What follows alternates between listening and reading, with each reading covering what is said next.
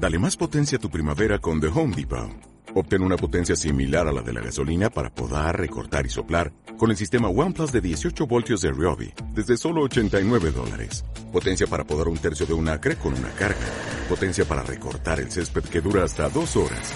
Y fuerza de soplado de 110 millas por hora. Todo con una batería intercambiable. Llévate el sistema inalámbrico OnePlus de 18 voltios de Ryobi.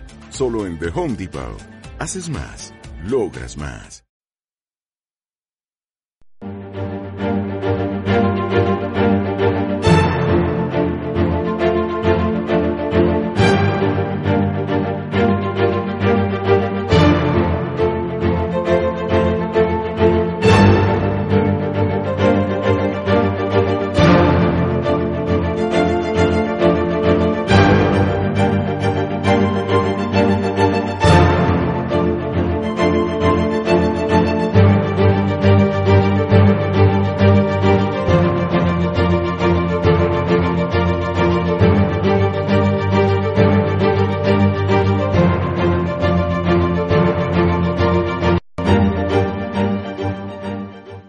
¿Qué tal, queridos oyentes? ¿Cómo estáis? Es sábado 8 de diciembre de 2018 y vamos a comenzar un nuevo programa de Radio Libertad Constituyente.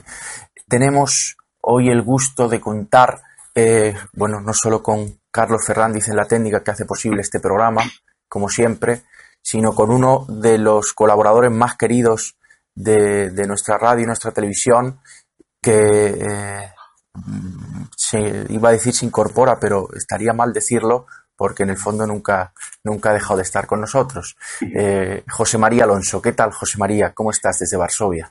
Pues muy bien, Adrián. De verdad es que es un verdadero placer y una alegría enorme el volver a estar otra vez pues con vosotros en la radio y como tú has dicho, no, no es que me, incorpore porque no estaba tumbado, nunca, me, me habían tumbado pero efectivamente sí había estado un tiempo largo sin colaborar y sobre todo pues esta, en esta ocasión pues es muy sentida para mí porque es la primera eh, colaboración desde el fallecimiento de, nuestro queridísimo amigo, maestro y compañero don Antonio García Trevijano que, que ya hemos comentado antes fuera de antena lo mucho que se le echa de menos, lo mucho que se le quería en esta familia de, de, de Polonia y, y en fin, pues vamos a intentar hacerlo lo mejor posible y yo con la esperanza de que allá donde esté pues nos esté oyendo lo que pasa es que ahora ya no, no nos va a poder cortar, desgraciadamente. No. ahora no nos va a poder corregir. ¿no? Ahora, ahora podemos hablar todo lo que... Sin, sin, todo sin lo que nos... nos... lo que pasa es que los cortes que hacía eran oportunos, siempre eran oportunos. La verdad es que el bueno de don Antonio daba gusto con él. En fin, y aquí estoy, pues una vez más, mm, preparado para retomar donde lo habíamos dejado, con don Antonio, con el tema de, de Ucrania. Así que estoy preparado para vuestras preguntas. Muy bien, muy bien, José María, porque mm. los oyentes estoy seguro que recordarán mm. todos los programas que fueron muchísimos, entre el 2013 sí. y el 2014, corrígeme José María si me equivoco, en donde eh, yo pude participar en alguno de ellos, en otros estuviste sí. muchísimos con, con, con, Antonio eh, los dos solos, viendo la evolución del conflicto, pues desde el principio, en donde en primer lugar no, no, no parecía que se pudiese eh, avecinar, atisbar la tormenta que después se, se atisbó, eh, que, que, que, después se explotó eh, con los primeros acuerdos que la Unión Europea trataba de, de, de imponer a, a Ucrania, eh, obligándole a, a, a, elegir entre la madre Rusia o, o, o la Unión Europea y, y, y cómo, bueno, pues eh, eso produjo al final la salida de, de, Yanukovych, como después eso produjo eh, la llegada al poder de, de Poroshenko, en principios partidario de, de, alejarse de Rusia y de, estrechar los lazos con una Unión Europea, como siempre, tímida y cobarde que, que no eh, que primero lanzó el órdago y después no ha sido capaz de, de mantener, de mantener. Nada, más, nada, más, que tibias sanciones a, a Rusia. Claro. Y, y, bueno, de eso lo contarás ahora mucho mejor que yo, José María, porque la situación en la que estamos, eh, es una situación preocupante. Durante estos años, desde el 2014 y la anexión de Crimea, se ha producido lo que algunos han calificado de una, de una guerra fría.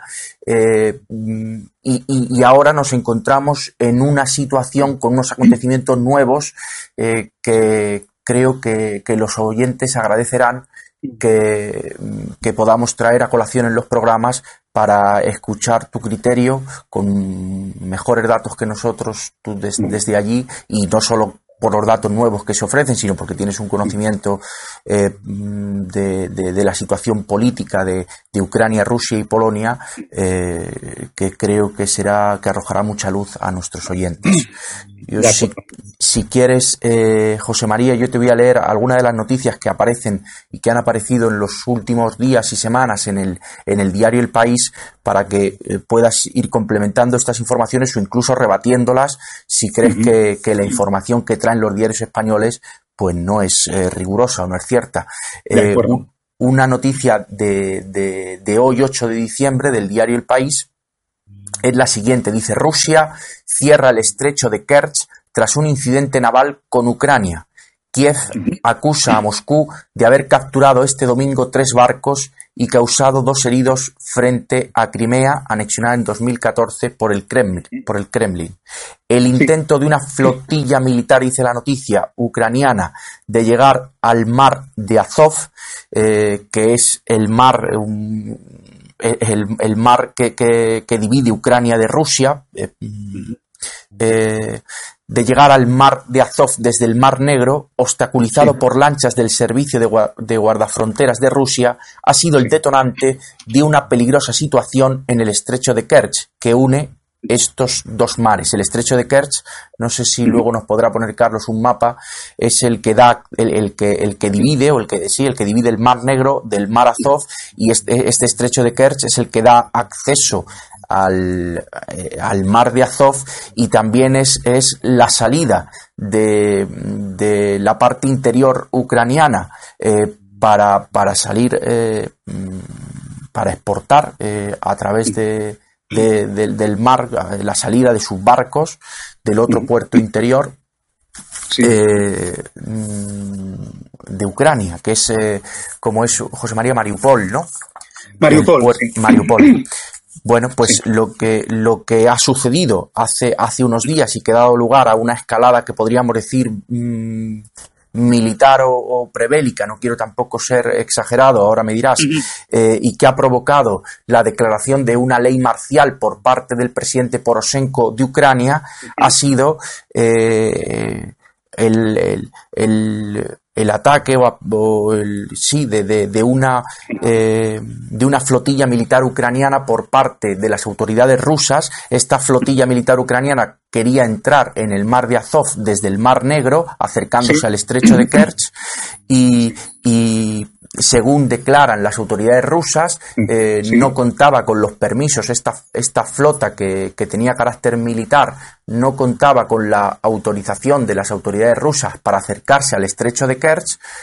Esto lo desmienten las autoridades ucranianas y ese fue el motivo, según dicen las autoridades rusas, de que tuvieran que apresar a, a, estos marineros ucranianos que, que, ahora mismo están en cárceles rusas y con, eh, en prisión preventiva. Bien, la consecuencia posterior eh, ha sido la declaración de la ley marcial por parte del gobierno de Poroshenko que prohíbe la entrada en territorio ucraniano de, eh, de, ciudadanos varones rusos de entre 16 y 60 años.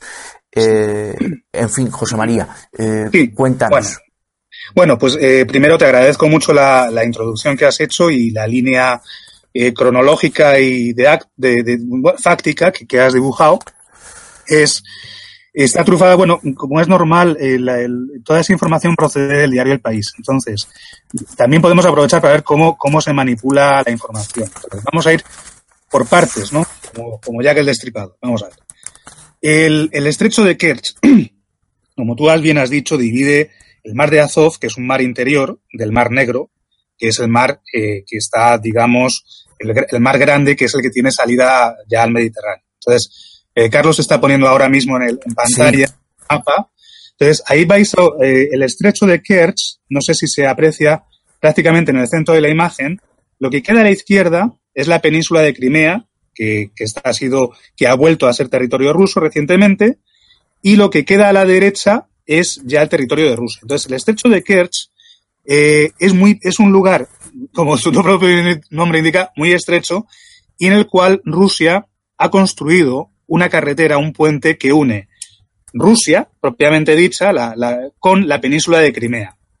Eh, hasta ahí bien, ¿vale?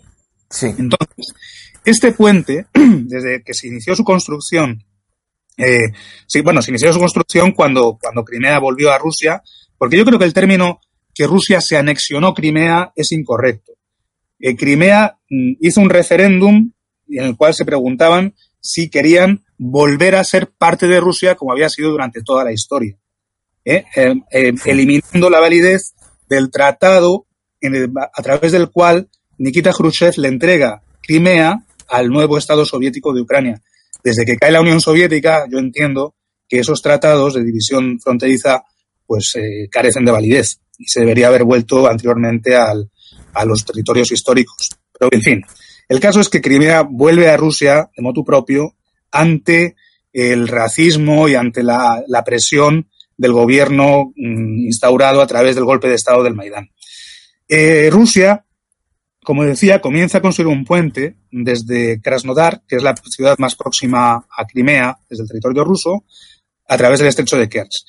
Y desde su inicio, de, de, desde el inicio de esa construcción, el gobierno de Ucrania, el gobierno ilegal de Poroshenko, eh, lleva amenazando con volar el puente, con atacar el puente, con destruir el puente, eh, lo cual, claro, Rusia no puede ni debe permitir, dado que el estrecho de Kerch, desde que el territorio de la izquierda de la imagen es territorio ruso y de la derecha también, pues pertenece a Rusia. Sí es cierto que la otra orilla del Mariupol y toda esa costa es territorio ucraniano, pero eso no quiere decir que los barcos militares ucranianos sin permiso puedan acercarse al puente de Kerch, del estrecho de Kerch, armados hasta los dientes y con la intención clarísima de provocar su voladura, que es lo que el gobierno de Rusia eh, más o menos quiere hacer entender. Eso no te lo va a contar el país, ni el mundo, ni el ABC, sí. ni la razón, ni ningún día.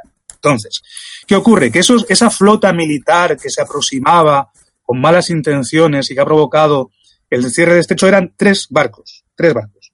Barcos que además tampoco eran demasiado grandes, con un total de 24 personas a bordo entre los tres barcos. Y de las 24 personas, creo que la mitad eran pertenecientes al servicio de inteligencia de Ucrania, o sea, ni siquiera eran marineros. O sea, es una operación claramente de provocación que no tenía por objetivo otro, que es lo que ya Poroshenko es maestro, que es en provocar y provocar y provocar para que la prensa extranjera culpe de nuevo a Rusia de ser el malo de la película. Vale, eso, por un, eso respecto sí. al incidente de, de, de, del mar de Azov. El tema de la ley marcial que Poroshenko ha instaurado es, mm, es de otro cariz. No es consecuencia de, eh, del incidente de Kerch. Lo que ocurre es que en marzo eh, va a haber elecciones en Ucrania, elecciones presidenciales, y eh, Poroshenko no está muy bien situado en, en las encuestas se cree que va a ser de nuevo Timoshenko, la mujer que, que Yanukovych encarceló, la que, sí. la que ha vuelto a tomar mucho impulso. Pero bueno, en cualquier caso, eh, también habría que ver cuál es la frecuencia de voto, porque yo creo que no participa en esas elecciones casi nadie. ¿eh? Es una cosa que es entre ellos, es una élite, digamos, una mafia que se reparte en el poder. Entonces, ¿qué ocurre? Que, que Poroshenko, ante el temor de perder estas elecciones, eh, lo que provoca es una ley marcial con el intento, tomando como excusa lo de Kerch, eh, con el intento de que eh, se anulen esas elecciones, de, de, mantener la ley marcial en el tiempo suficiente para que, para que esas elecciones no tengan lugar y él pueda, digamos, perpetuarse en el poder. Pero claro, para poderse perpetuar en el poder, esa ley marcial lo que tiene que provocar es una guerra. Entonces, si Carlos puede poner una imagen que, que él ha enviado en el cual Exactamente. Mirad, ahí podéis ver, hay dos mapas. Eh, está, está en ruso, disculpad porque no, no lo he encontrado en otro idioma. Entonces, en el mapa de la izquierda, en rojo, aparecen las regiones de Ucrania que están en ley marcial. como veis, es todo el sur de Ucrania, todo el este y todo el norte. Prácticamente es una especie de, con forma como de croissant, digamos, ¿no? Es, un, es una zona, es la zona roja. El mapa Donetsk y Lugansk, ¿verdad? Exactamente, sí, sí. Aquí veis eh, lo más que lo que está más a la derecha de la imagen, digamos más al este. Ahí veis Donetsk, Donetsk y Lugansk. Pero Donetsk y Lugansk son los dos territorios más pequeñitos que se ven a la derecha de la imagen. Todo lo demás, eh, que vas, que todo el sur es Kherson, Mariupol, hasta Odessa. Odessa no entra en el territorio de. Por eso también quería aprovechar porque la salida al mar de la flota ucraniana no es solamente por Mariupol, también tiene salida por Odessa. O sea, no, la excusa que ponen ante el este es que, no tienen salida al mar, no, si tienen salida al mar. Lo eh, eh, esa es lo que dice el diario El País, que, que, que, están asfixiando a Ucrania, que, que, el, que el puerto de Mariupol es la única salida del, del noroeste de, de, Ucrania y que, que están dejando sin puestos de trabajo el uno, tengo justo aquí el, periódico del domingo 2 de diciembre eh, describiendo el, el la crisis económica que, que, está provocando y que puede provocar el, el cierre de ese, de ese puerto para, para Ucrania y la, y la mala intención de Rusia en... en bueno, eso es eso lo primero. El país toma a sus lectores por tontos, porque claro, o sea, hoy en día todo el mundo tiene acceso a un mapa. Entonces, es suficiente mirar el mapa que estamos viendo para ver que Mariupol sí es una salida al mar de Azov y a través del mar de Azov al mar Negro, pero es que Odessa, que es otro puerto importantísimo, es la otra salida que tiene, vamos, Odessa y toda su costa, ¿eh? todo el sur. Entonces, bueno, eso ya solamente por ahí, mal. Eh, la situación económica que sufre Ucrania, el culpable de la situación económica que sufre Ucrania no es el cierre del, del estrecho de Kerch, que además ni siquiera está cerrado, es que esa es otra. O sea, lo que, lo que, lo que Rusia hace es que mm, da permiso o no da permiso a según qué tipo de embarcación para cruzar ese estrecho. Evidentemente, embarcaciones militares ucranianas que llevan amenazando con la voladura del puente no les va a dar permiso. Y a lo que y otra y otra cosa son la flota pesquera sí tiene permiso para entrar y salir del mar Negro. Sí, sí, así lo ha dicho el, eh, lo tengo aquí, eh, el que creo que es el, el, el vice ministro de Exteriores ruso dice que para los buques mercantes, que para los buques comerciales, que no está cerrado ni planean cerrar el estrecho de Kerch, que, es justo lo contrario que dice el titular del diario El País, que dice Rusia cierra el estrecho de Kerch. Pues, sí, pues, pues, mentira, mentira, como, como decía don Antonio, no es verdad. Eso es verdad. Me parece oírle por detrás. Eso no es verdad. Entonces, bueno, eh, eh, como ves, o sea, todo eh, no se puede creer nada de lo que la prensa internacional dice sobre la situación en Ucrania, ni, es que, es, que es, increíble el nivel de propaganda al que estamos llegando antirrusa y sinceramente yo tampoco es apoye a Rusia ni esté en contra de, eh, del gobierno de Polonia, de, hombre, estoy en contra evidentemente del gobierno de Poroshenko que ha sido instaurado a través de un golpe de Estado, ¿no? Y además apoyado por fuerzas neonazis, pero mm, que además ni siquiera, o sea, son gente que son violentos, que ni siquiera tienen ideología, porque hay algunas personas que los manejan, que sí, que son banderistas, pero bueno, no quiero entrar ahí. El caso es que, que lo que veis en el mapa ahora, en imagen, y también quería comentar esto, es la zona en rojo es la zona bajo ley marcial, y la zona en azul es la zona que no tiene ley marcial. Y en el mapa de la derecha, la zona azul es la zona que tenía en las últimas elecciones que ha votado más del 50% a Poroshenko. Y la zona gris, que es la zona curiosamente bajo ley marcial, es la zona en la cual Poroshenko recibió menos del 50% de los votos. Entonces, lo que ha hecho eso Poroshenko es simplemente poner ley marcial allá donde sabe que no le iban a votar en las próximas elecciones.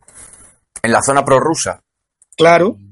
En la zona, y ni siquiera prorrusa, en la zona que él no tiene mayoría. Sí. Porque la prorrusa es, como te digo, las dos o tres provincias que hay más al este, pero luego en la zona de Gerson, la zona de, eh, más cercana, a, digamos, a, eh, y toda esa zona, no es que sea ni prorrusa ni pro-ucraniana, es históricamente rusa, pero tampoco eh, han expresado su, su anti, antirruseidad o ni nada de eso. Entonces, eso también os da la idea de que en caso, porque lo que está intentando Porochenko, y es lo que, lo que comentaba antes, es arrastrar a Occidente, arrastrar a la, a la OTAN a la guerra total contra, contra Rusia, porque es la única salida que tiene Poroshenko y la única salida que tiene la situación ahora mismo, que es un país completamente en ruinas, con dos millones de jóvenes huidos, con levas forzosas. Esta semana estaba leyendo con el metro de Kiev a las 8 de la mañana, iban gente de militares eh, raptando chicos jóvenes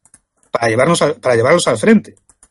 O sea, es una cosa que es detención ilegal y la misma eh, están aconsejando que a los padres de los hijos que les ocurra eso, que llamen inmediatamente a un abogado o a la policía y que busquen a los chavales porque es una detención ilegal. Pues son levas forzosas porque la gente no quiere combatir porque saben que un combate contra, eh, contra la parte de prorrusa, pues hombre, yo no creo que Putin vaya a entrar en guerra total, ¿no? Pero está claro que, bueno, los últimos intentos, pues no sé si recordarás la caldera aquella famosa que se comentó que entraron, entraron los, los ucranianos y les, les encerraron en una especie de caldera y, bueno, hubo multitud de muertos. También hemos comentado que hay, se ha interceptado una comunicación del gobierno de, Poroshenko eh, ordenando movimiento de tropas y establecimiento de hospitales de campaña porque se prevén, eh, según había leído, los preparativos eran, eh, tengo por aquí el dato, Vamos a ver, sí, suponiendo que, pudiera movilizar a la mitad de los reservistas y con las últimas levas podrían llegar a 200.000 soldados. Y esos 200.000 soldados, pues imagínate, se, se, prevén eh, unos 50, 50, entre 50 y 70.000 bajas. O sea, está mandando Poroshenko a su gente a una carnicería. Y de hecho está preparando los hospitales para, para eso. Lo que extraña a los expertos en, en este tipo de, acciones bélicas es que no lo haya hecho cuando hacía mejor tiempo, porque claro, ahora con el invierno, eh, la guerra, pues es, digamos, si no recordáis mal, en la Segunda Guerra Mundial, precisamente los, el ejército del Tercer Reich eh, atacó Stalingrado entrando por, por Ucrania, ¿no? Y les pilló lo que le llamaban el general invierno, que era todos los tanques y todo el mundo muerto de frío, atrapado en el barro, en el hielo, en la nieve. Pues es una, una desesperación que tiene el gobierno de Poroshenko de mantenerse en el poder como sea porque, porque no, no, no aguanta más y el país en ruinas, como te digo. A, mí me, chocó mm, que, que, ahora el diario El País reconozca que Poroshenko eh, movilice eh, milicianos eh, nacionalistas y que el propio diario El País cataloga de, de, de ultraderecha, confesando que mm, Poroshenko se ha apoyado o se apoya actualmente en la extrema derecha, porque ese análisis que, que hicisteis en 2014 de que en Maidán había infiltrados eh, neonazis eh, y, que, y que Poroshenko se apoyó en la extrema derecha, entonces eso, eso era algo que no se vendía por parte del diario El País, ni mucho menos se, eh, siguen defendiendo que aquello fue un, un, acto democrático, de, sí, una marea popular proeuropea, progresista, eh, que, que, en contra de, de, de, un, de un presidente prorruso y, y, y anti-europeo, eh, pues eh, trataba de imponer un régimen antidemocrático. Pero ya hasta el diario El País admite que los milicianos movilizados en Ucrania por Poroshenko pertenecen a asociaciones afines a, a la ultraderecha. Claro, porque del, del, inicio, el inicio de 2014, el, todo aquel tema del Maidán que se vendió como un levantamiento popular, y lo que hubo mucha gente que lo que querían era ingresar en la Unión Europea porque querían mejorar eh, sus condiciones de vida, querían, pues bueno, lo, lo, que se les ha vendido siempre al, aquí en esta parte del mundo, al, al, este de Europa, incluso en Polonia también, pues todo el mundo pensaba que, que en la Unión Europea pues iban a atar los perros con longanizas y bueno, el caso es que, ni la Unión Europea les va a dejar entrar a los ucranianos. De hecho, Merkel últimamente ya les ha dicho que no, que no van a, que no tienen previsto el, admitirlos. Entonces, toda esa parte de, gente joven ilusionada con el tema de la Unión Europea, con la bandera esta azul, con las estrellas amarillas, pues esa gente ya se ha desencantado. Entonces, al bajar esa marea, lo que ha quedado, ha descubierto, son los que realmente estaban detrás de todo, que es esa ultra, que yo no quiero llamar ultraderecha, porque ni siquiera los identificaría con una ultraderecha. Son gente que son nacionalsocialistas, eh, ucranianos, procedentes del nacionalismo extremo excluyente y racista del banderismo, de Stefan Bandera, que fue un hombre que, fundó ese, nazismo, que son gente que estaban eh, muy, muy eh, de acuerdo con el Tercer Reich, con, las tropas, con la, más que nada con las SS. Eh, y bueno, pues es ese resto el que le ha quedado a Poroshenko de apoyo, que es gente pues completamente descerebrada, violenta, pues bueno, pues los típicos, no sé, nazis, pero nazis porque fanáticos. No, no, nazis con un, con un respaldo ideológico, digamos, eh, a ver, como, no, no quiero tampoco, a ver, se me ocurre ahora mismo Le Pen, ¿no? En Francia, ¿no? La, aquella ultraderecha ultramontana y que tenía un apoyo de gente culta, o Blas Piñar en España, Fuerza Nueva. Eh, esa gente, esta gente no tiene nada que ver con esos movimientos de, ultraderecha eh, clásicos europeos, sino que es una ultraderecha muy, de una extracción social muy baja, muy baja, sin ideólogos detrás, eh, sin abogados o notarios como antiguamente. ¿Sabes? No sé si, si me sé explicar. Sí, sí, que Blas Piñal era un intelectual, aunque era obviamente era la extrema derecha, pero, pero tenía un bagaje intelectual eh, evidente. Y por eso que no me confundan los oyentes, pero ese es un hecho. Y que, tú, y que, y que estos son jóvenes, ignorantes y, violentos, ¿no? Es lo, lo que estoy entendiendo. Sí, yo cuando era joven y vivía en Madrid era bacalaeros. Y luego lo otro que, quería eh, que siguieras desarrollando mm, es lo que has dicho de, que Poroshenko busca mm, la ayuda de, de, Occidente, en concreto de la Unión Europea, Unión Europea que en su momento pues sí que apostó porque, porque Ucrania firmara un tratado con ellos, eso sí, a condición de que Ucrania excluyera eh, eh, a Rusia de sus acuerdos comerciales y fue de ese dilema eh, que yo recuerdo el programa en el que empezamos contando ese, ese, ese dilema en el que la Unión Europea le estaba poniendo entonces a, a, Yanukovych y a toda Ucrania y que fue, creo yo, el origen del, del conflicto posterior se repite ahora en cierta medida cuando eh, Poroshenko, eh, según viene en el diario El País, ha conseguido que la Rada Suprema Ucrania, ucraniana, que es el Parlamento de Ucrania, votara hace muy poco, hace el 22 de noviembre, eh, mm, dice el diario El País, votó por modificar la Constitución para fijar en ella el rumbo político proatlantistas proatlantista y proeuropeo del país, es decir, para que Ucrania ingresara en la, OTAN. Cosa que no está eh, ni mucho menos clara que vaya a suceder. Eh, por eso lo que lo que bueno hay, hay una parte y eso ya entras en claro es entrar en, en, Estados Unidos no la política exterior estadounidense y claro en 2014 cuando se inició todo esto que comentabas y 2015 pues estaba Obama y ahora está Trump. Entonces, Trump o Trump, ¿no? Que, ahora mismo pues eh, ha declarado, bueno, pues parece ser que se lleva bastante bien con Putin, que ha dicho que los intereses estadounidenses deben ser más internos que externos. Y yo no sé hasta qué punto se le, esto Trump lo tiene controlado o se le puede escapar de las manos, porque efectivamente sabes que hay un subgobierno tras la presidencia de Estados Unidos, que es el de los halcones, los promilitares que, su negocio es la guerra, el armamento, y cuanto más eh, armamento se vende, más conflictos haya, pues más ganan. Y entonces, bueno, esta, digamos, esta parte de, yo no, recuerdo el nombre de aquella mujer que había, que era la secretaria de Estado, que es que se me olvidó el nombre, que era la que estaba detrás de todo esto. No recuerdo.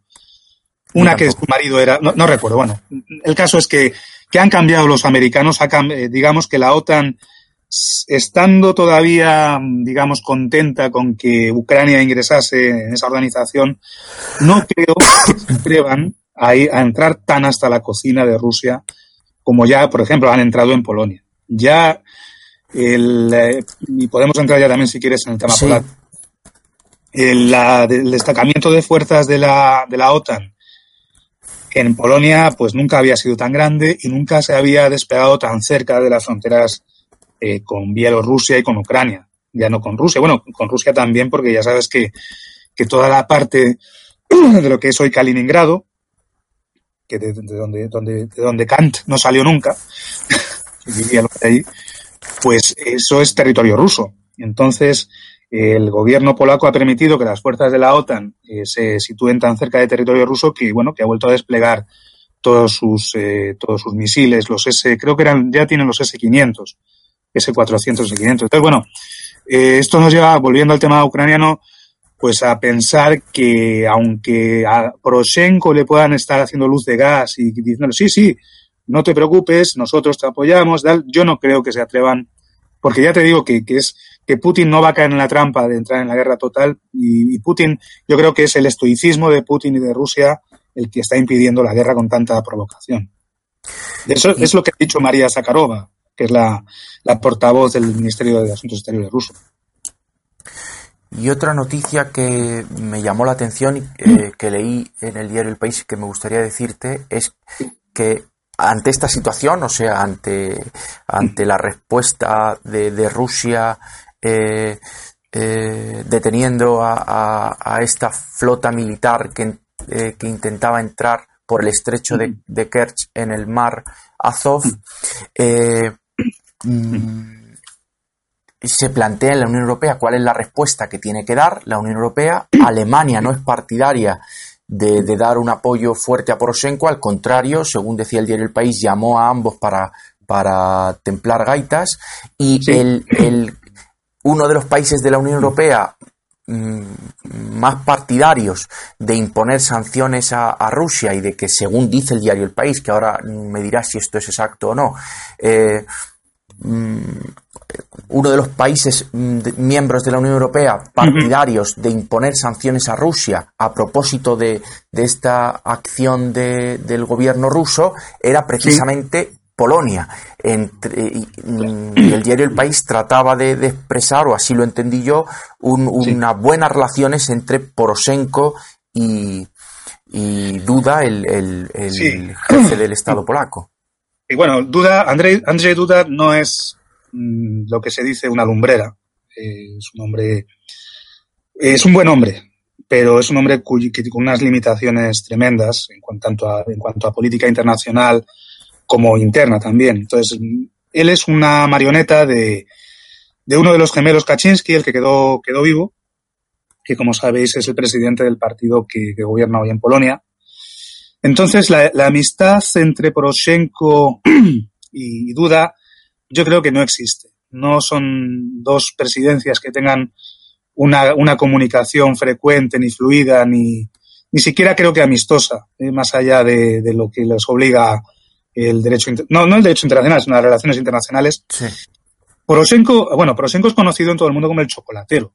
No Paquito el chocolatero, pero bueno, sabéis que el negocio de Poroshenko es el chocolate, es la marca Rosen, que son los bombones y chocolates. Entonces, eh, el mercado polaco para Poroshenko eh, de su chocolate, pues tampoco es que sea muy relevante, pero dado que no vende tanto en Rusia como vendía, pues en algún lado tiene que vender el chocolate, ¿no? Entonces, bueno, pues más allá de comprar el chocolate, no creo que haya otro tipo de relación. Lo que sí es cierto es que la enemistad manifiesta entre los dos países, Polonia y Rusia, por motivos históricos que todo el mundo conoce, pues hace que, que cualquier digamos, enemigo de Rusia declarado, pues pueda ser visto como amigo de Polonia.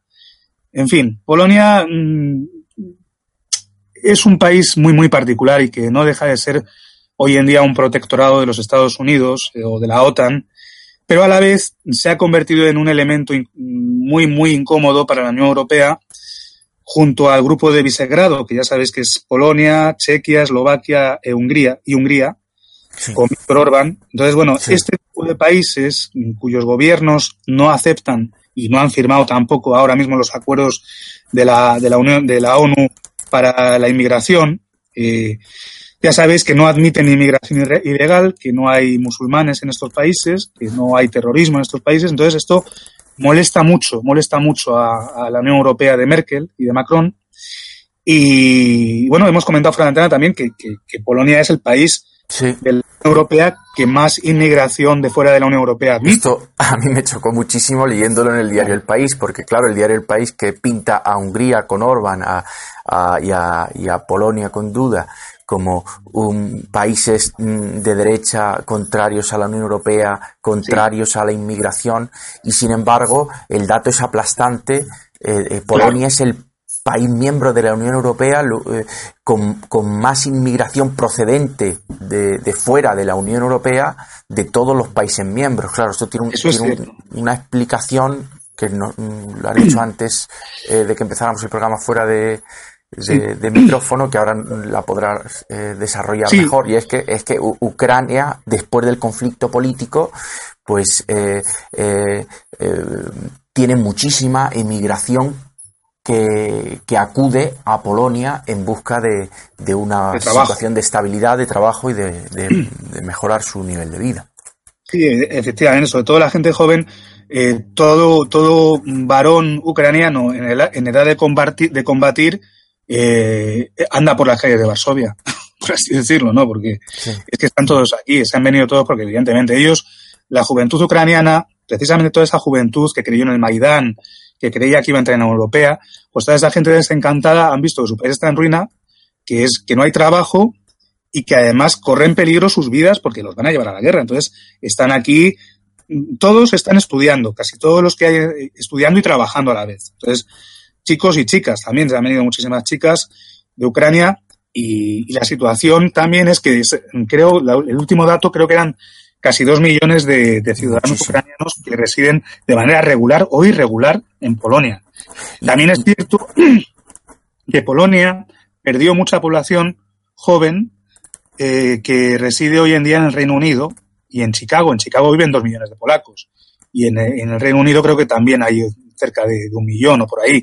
Entonces, bueno, hay, hay un movimiento poblacional que se ha suplido con esa inmigración de fuera de la Unión Europea, que es de Ucrania, cuyo idioma y cultura es parecida, eh, son cristianos, ortodoxos. Ahora te comento una cosa al respecto.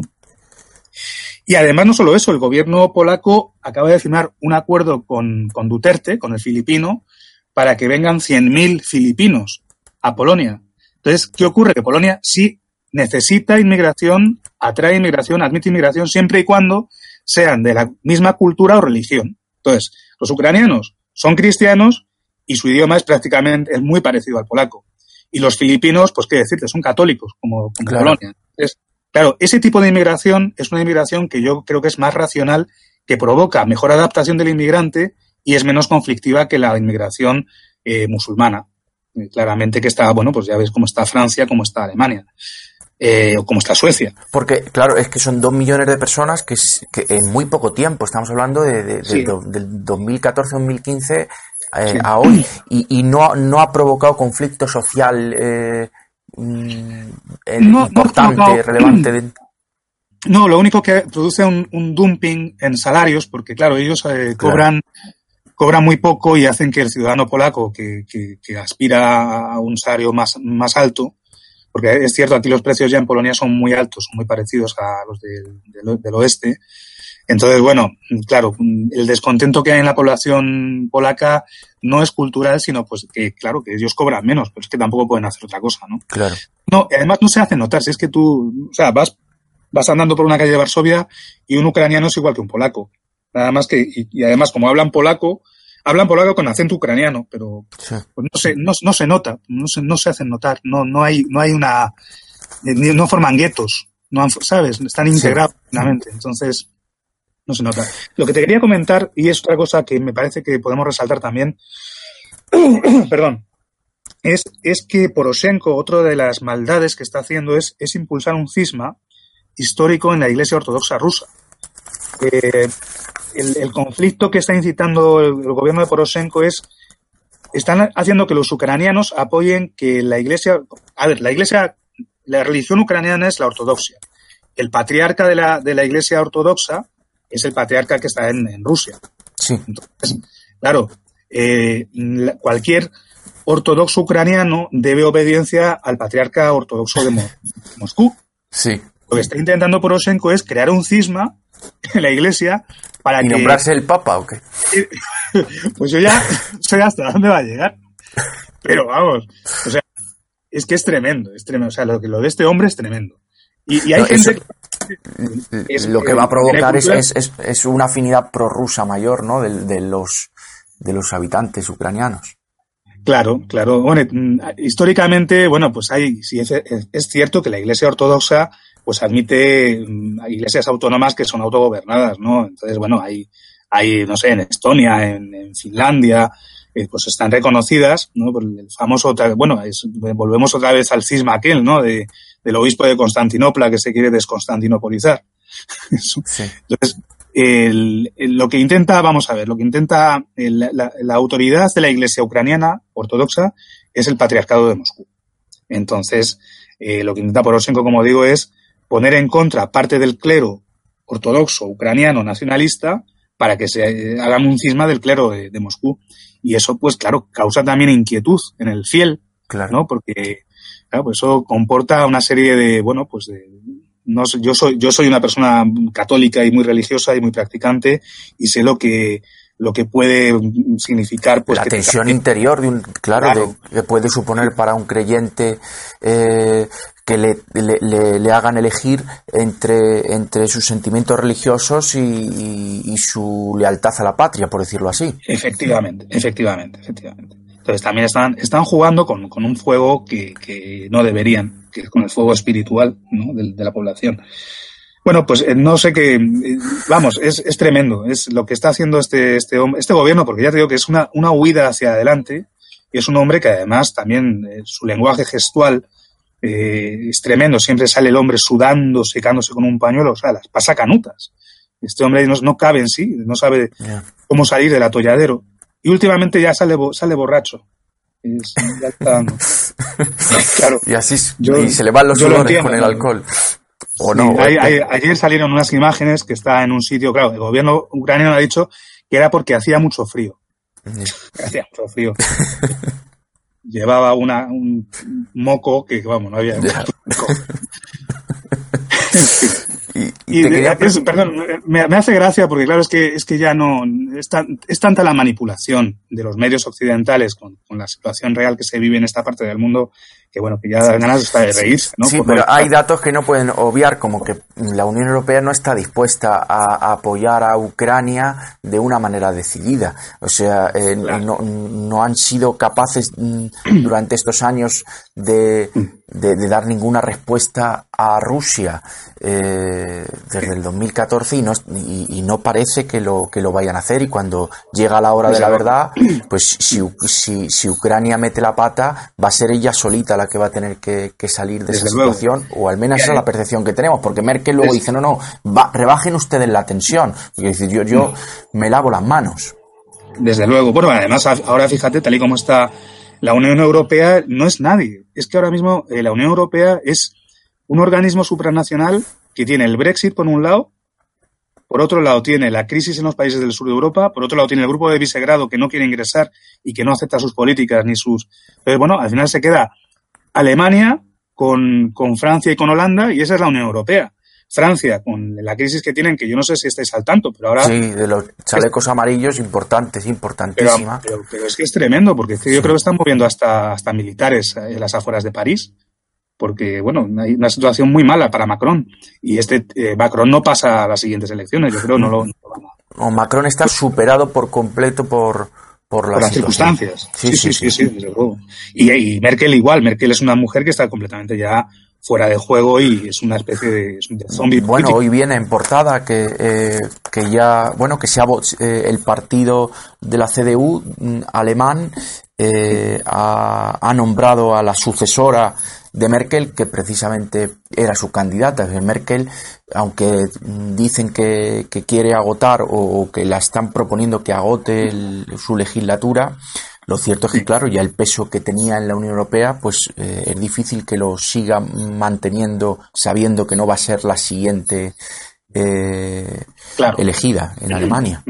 Sí, sí, sí. Y, la situación de Macron, que además es, que Macron es una persona que le cuesta mucho eh, eh, dar marcha atrás, es, una persona obcecada eh, y, claro, él, percibe la situación de debilidad, pero tampoco quiere que se no, no, no quiere dar un, paso atrás que lo tendrá que dar en las medidas con los carburantes, que es lo que ha provocado. Porque tiene además el apoyo de, los franceses, en las encuestas que, que, yo al menos he leído. sí aunque claro no estén, no estén a mm. favor de las, de las respuestas violentas que, haya que ha habido en París, pero la cuestión de fondo eh, tiene, eh, merece la simpatía de, de, los franceses. Me refiero la simpatía de los chalecos amarillos y, la popularidad de Macron es inferior que la de Hollande eh, cuando llevaba un tiempo de mandato parecido, que es bastante decir. Desde luego. Y bueno, además el, eh, lo que tú has dicho es cierto, tiene que ceder. De hecho, creo que ya ha paralizado la subida de los carburantes. Pero, pero es demasiado tarde ya. Eso lo tenía que haber hecho antes porque ahora ya tiene una situación completamente fuera de control y la gente está muy descontenta, por lo que yo veo en, medios normales. ¿eh? No, es que tenga yo un conocimiento ni de la realidad francesa ni de la alemana, pero sí trasciende. Bueno, ayer vi unas imágenes, no esta mañana, de, creo que le han, tirado le han dado con un huevo en la cabeza a Macron. No sé si lo habéis visto. No, yo no lo he visto. Pues sí, pero además una puntería es que en toda la frente. Es una cosa tremenda. Estaba el tío entre un tumulto de guardaespaldas y no se sabe de dónde aparece un huevo que le da en toda la frente y inmediatamente, por pues claro. Ah, bueno, eso es un, eh, es, es un símbolo, ¿no? Sí. Digamos, ¿no? Y, en fin, no sé, y también, bueno, la, situación de Inglaterra también es tremenda, ¿no? Tampoco me quiero dispersar en temas, pero, pero también el, Brexit, pues eh, parece que es inminente también. Eh, creo que a, a, Theresa May la han declarado el, en rebeldía, cosa que no ocurría desde el siglo XIX, en la Cámara de los, de los Comunes.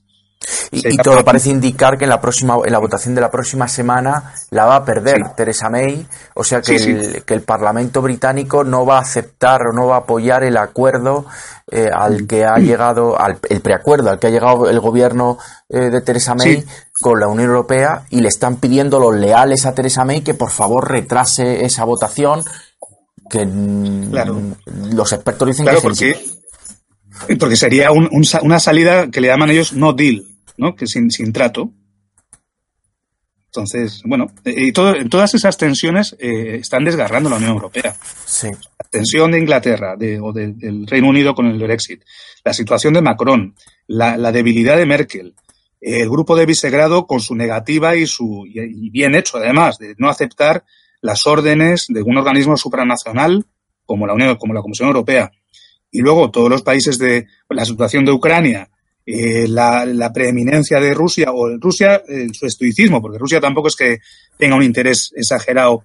A ver, el interés que tiene Rusia en, Europa tampoco es ni siquiera de mercado, es más turístico, ¿no? Que otra cosa, porque fíjate, no sé qué, puede necesitar venderle si, si toda la, economía rusa es, está orientada hacia, hacia, hacia el este, hacia China. O sea, no, en fin, al contrario, la, la, necesidad de, de, gas de, la Unión Europea es mayor que la necesidad rusa de vender ese gas a, a, Ucrania, Alemania o...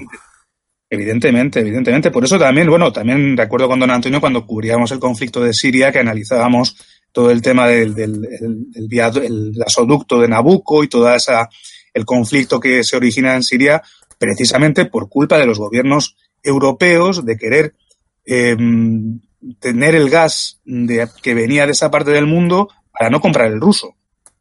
Entonces, claro, es que es toda la, geopolítica está interconectado y la situación, en resumen, la situación es de una tremenda irrelevancia en la Unión Europea a nivel mundial. El conflicto de, yo creo que el conflicto de Ucrania se va a resolver con el tiempo porque al final lo que está haciendo Rusia es dejarlo morirse solo digamos, morirse de asco, y al final se dice que van a ser los propios ucranianos los que van a llamar a las puertas de Rusia para pedir su ingreso en Rusia. Todas estas, en el mapa que hemos visto anteriormente, de la, parte esta que está eh, en rojo de la ley marcial, eso podría ser la, la, futura frontera, digamos, de Rusia y Ucrania, digamos, ¿verdad?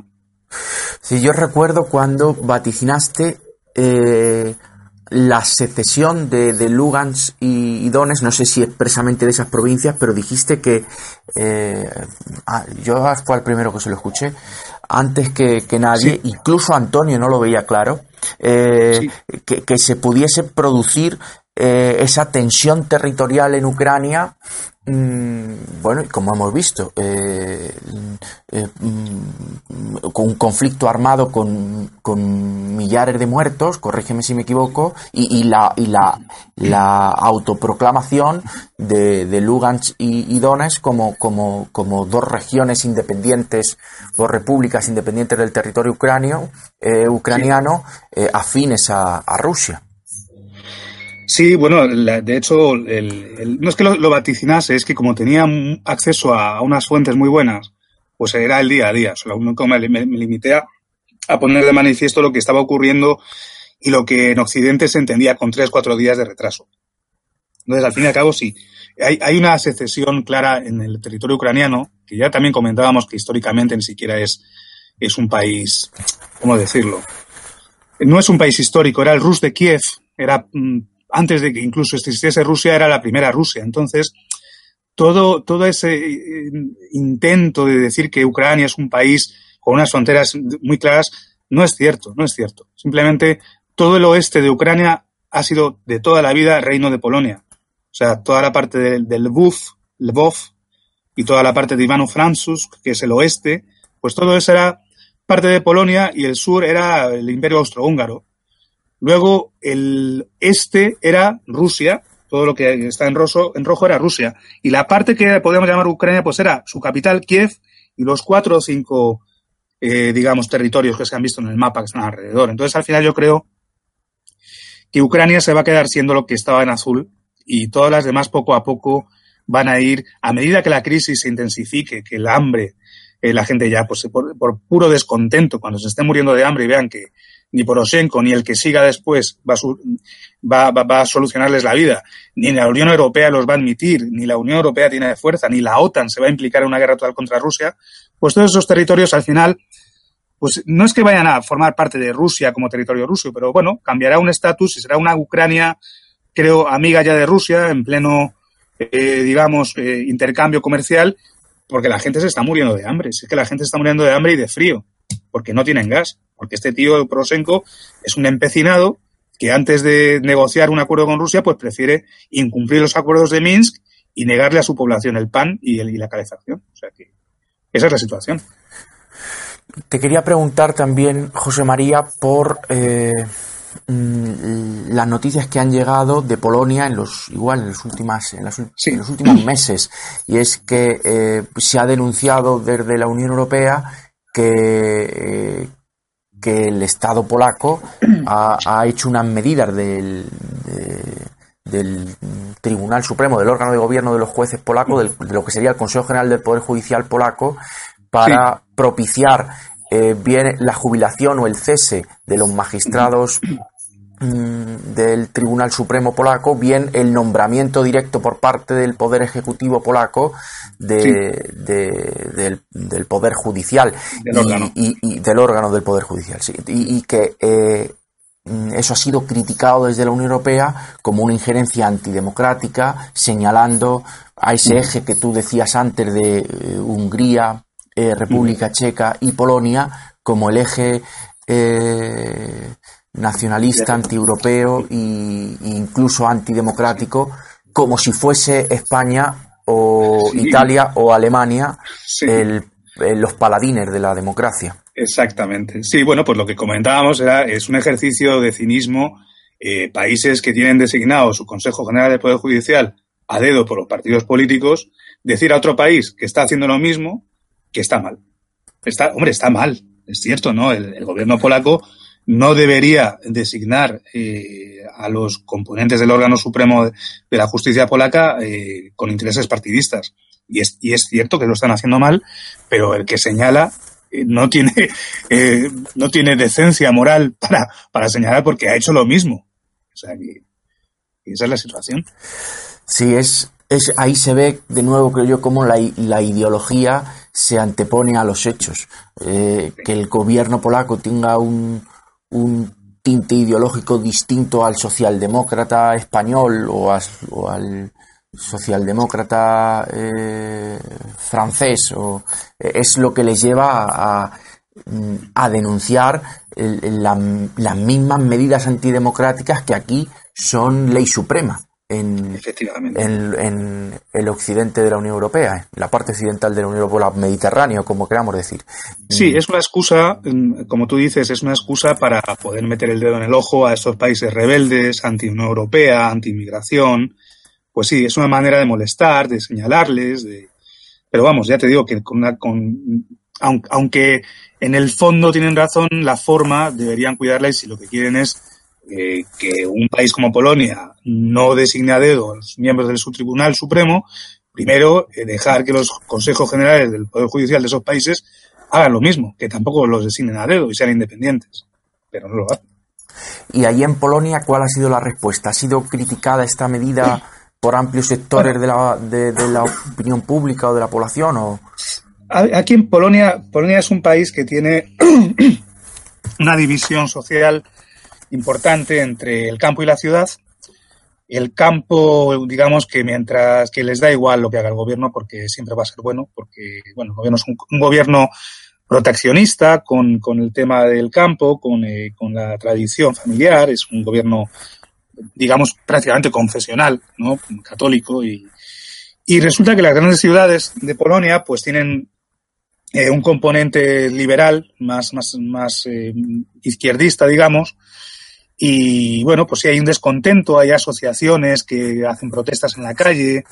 Eh, bueno, y son grupos, eh, son grupos que además se identifican con lo que ya en España conocemos como la izquierda, ¿no? El, los lobbies, el GTB, los eh, movimientos proabortistas. Entonces, bueno, es ese tipo de, de sector social el que está en contra de esa reforma de la Constitución para admitir que se nombren a dedo los. Sí, también profundamente ideologizado, no, no. Claro, claro, claro profundamente ideologizado y profundamente manipulado, ¿no? Por, por, también por intereses de fuera de Polonia, ¿no? Porque ya te digo, bueno, también hay este hombre Soros también está muy presente, aunque ahora lo han, lo han expulsado de Hungría.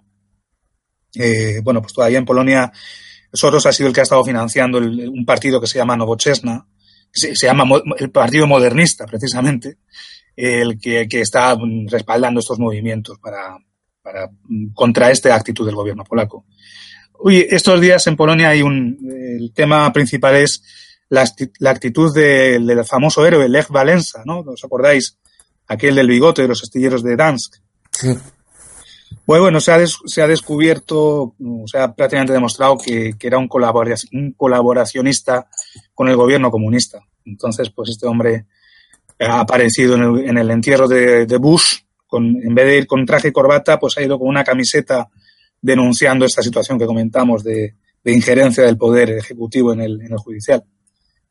me, ha recordado algo, ahora que has dicho lo del Partido Comunista, que también leí, es que el, el, mm, Parlamento ucraniano eh, prohibió al Partido Comunista eh, sí o, adoptó una norma. O, sí, es ilegal. El Partido Comunista en Ucrania es ilegal, está ilegalizado.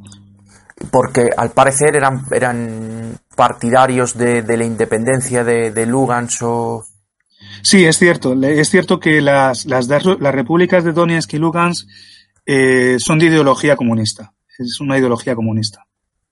Eh, vamos, ya te digo que han ido allí incluso a combatir gente de, españoles de estos que van de, la bandera de la República con la estrella.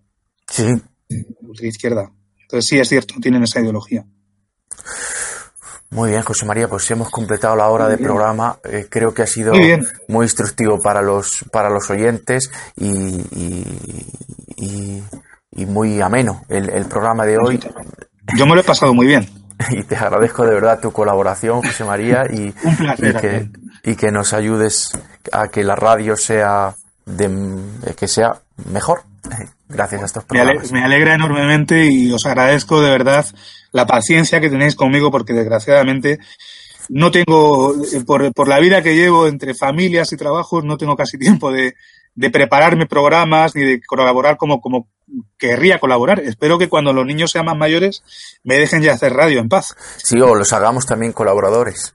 O los hagamos colaboradores. no, perdona tú porque siempre nuestros, nuestras cuestiones técnicas nos obliga a, retrasar los comienzos de los programas eh, más tiempo del que nos gustaría, pero en fin, eh, es lo que tenemos unos medios todavía eh, limitados. Bueno, pues muchas gracias, José María, y, un abrazo enorme. Y hasta pronto. Hasta pronto. Gracias, gracias queridos oyentes, y hasta el próximo programa. Hola, soy Iñaki Muñoz. Me llamo Miguel Ángel Puente. Soy Alejandro.